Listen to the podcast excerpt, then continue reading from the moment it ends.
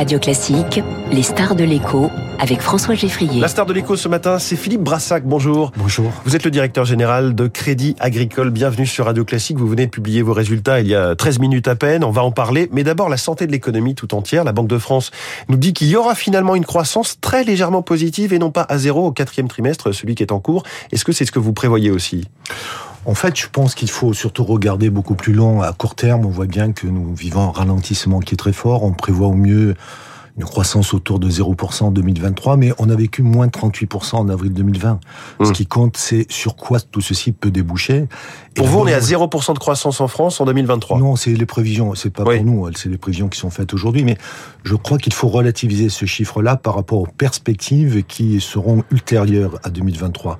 Or, nous sommes dans une période où jamais, comme aujourd'hui, le long terme, le long terme nécessaire, n'a été aussi clairement défini. Oui, c'est pas simple de voir au-delà de 2023. Déjà 2023, on ne sait pas quels chocs peuvent nous tomber dessus. Pour le coup, c'est simple. En 2030, on sait très bien ce que nous devons faire aujourd'hui pour toutes ces transitions transition sur la décarbonation, transition sur la protection de l'environnement, sur la cohésion sociale, sur les systèmes de santé. Donc, il y a un fil conducteur qui est à minimum mobilisateur, pour ne pas dire enthousiasmant, sur 2030. Et donc, je pense que nous avons des perspectives qui font que le long terme est beaucoup plus clair aujourd'hui que le court terme. Alors, Philippe Brassac, patron du Crédit Agricole, pas de, pas de triomphalisme hein, ce matin dans le communiqué de vos résultats financiers publié il y a un quart d'heure. Résultat net tout de même de 2 milliards d'euros sur le trimestre. Ça, c'est le bénéfice, mais c'est en baisse de 10 sur un an. Prenez une aide bancaire en, très très légère baisse. Est-ce que vous trouvez ça inquiétant ou au contraire ça reste solide de milliards de bénéfices sur un trimestre? Bah, Ça reste très clairement solide. Il faut passer au-delà des variations d'un trimestre sur l'autre qui sont souvent euh, soumises à des effets de base. Et puis des, oui, c'est-à-dire que 2021 était historiquement bon. Euh. En réalité, il faut regarder les performances en niveau et ces niveaux confortent largement euh, la situation ou en tout cas le statut de banque de référence du Crédit Agricole puisque sur les ratios de fonds propres, sur la rentabilité, sur l'efficacité. Nous sommes la banque de référence en France comme en Europe pour les niveaux que nous atteignons. Hum. Qu'est-ce que ça dit de, l'état de santé de vos clients, par exemple?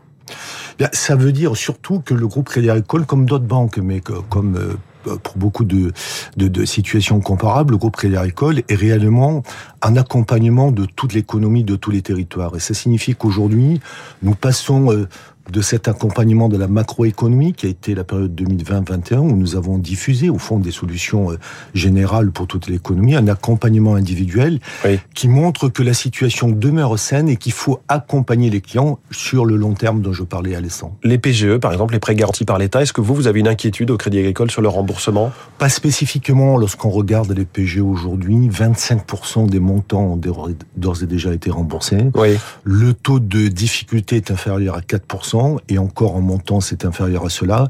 Et donc, une nouvelle fois, ce qui compte, c'est de regarder si il y a de la résistance possible. C'est le cas. Le les taux de risque aujourd'hui demeurent bas au niveau de 2019, avant la crise.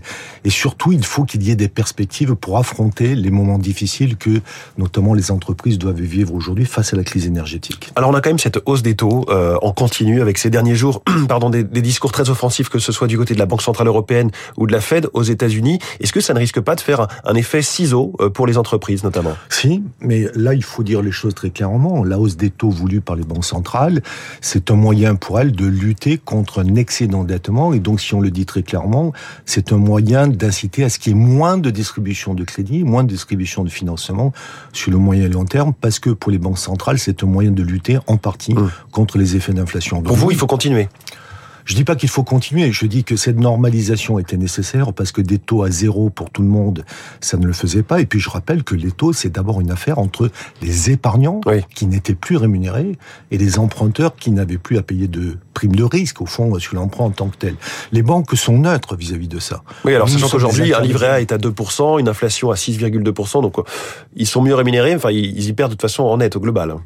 Oui, mais ce que je veux dire, c'est que le niveau des taux règle au fond la relation entre les épargnants et les emprunteurs, et non pas le niveau de bénéfices ou de pertes des banques qui, elles, font une intermédiation toujours entre l'épargne et le crédit. Euh, autre impact, quand même, on le voit depuis euh, un mois, un mois et demi, les obligations d'État françaises qui frôlent les 3% sur 10 ans. Est-ce qu'il faut commencer à s'inquiéter?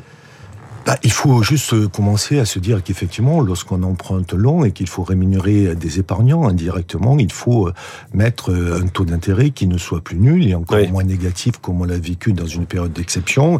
Et donc oui, la question des dettes de façon générale est une question qui renvoie à leur maîtrisabilité dans le temps.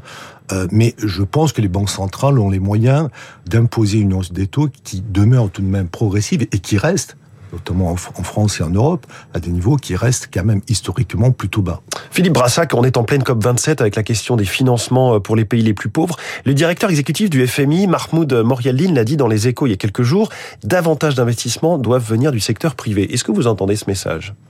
On l'entend et on l'a largement anticipé. Nous, on, diffuse des green bonds depuis 2011. Des obligations vertes Oui, dans, l'indifférence générale.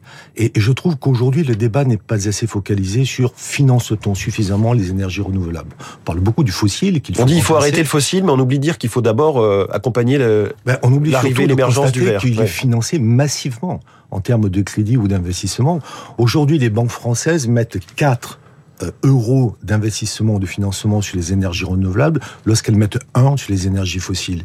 Il n'y a pas de grand projet green d'énergie renouvelable qui ne soit pas financé aujourd'hui.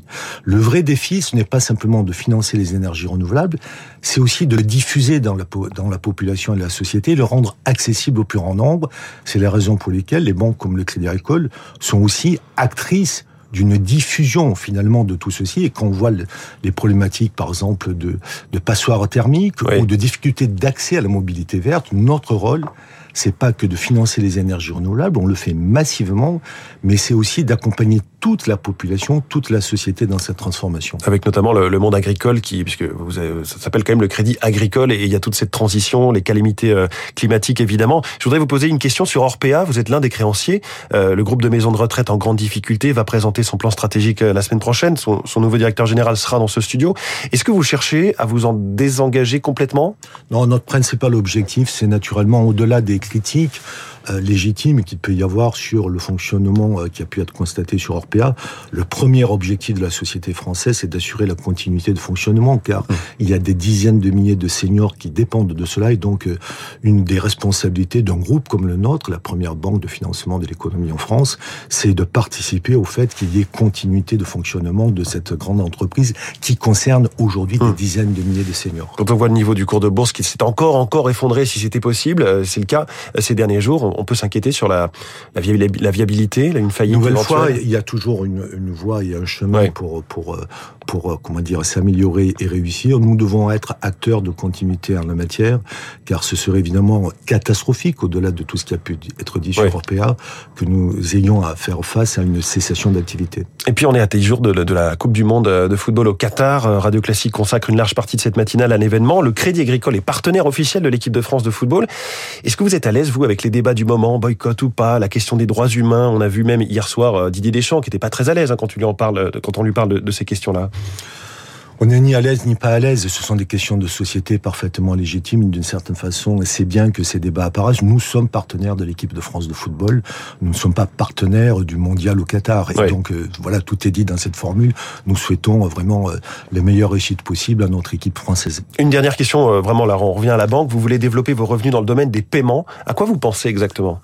Les paiements, c'est une matière qui évolue beaucoup avec les nouvelles technologies. donc, euh, nous avons aujourd'hui une capacité par notre taille, par notre potentiel, d'être des acteurs de premier rang, non seulement en volume, mais en termes d'innovation. Et donc, euh, ce que nous recherchons, mais on le fait depuis des années, depuis des décennies, c'est de participer à cette modernisation des paiements aujourd'hui, euh, qui fait que vous avez des systèmes et des dispositifs qui sont beaucoup plus efficaces, beaucoup plus répandus, et notamment sur les mobiles, que ce que nous avions il y a simplement 10 ou 20 ans.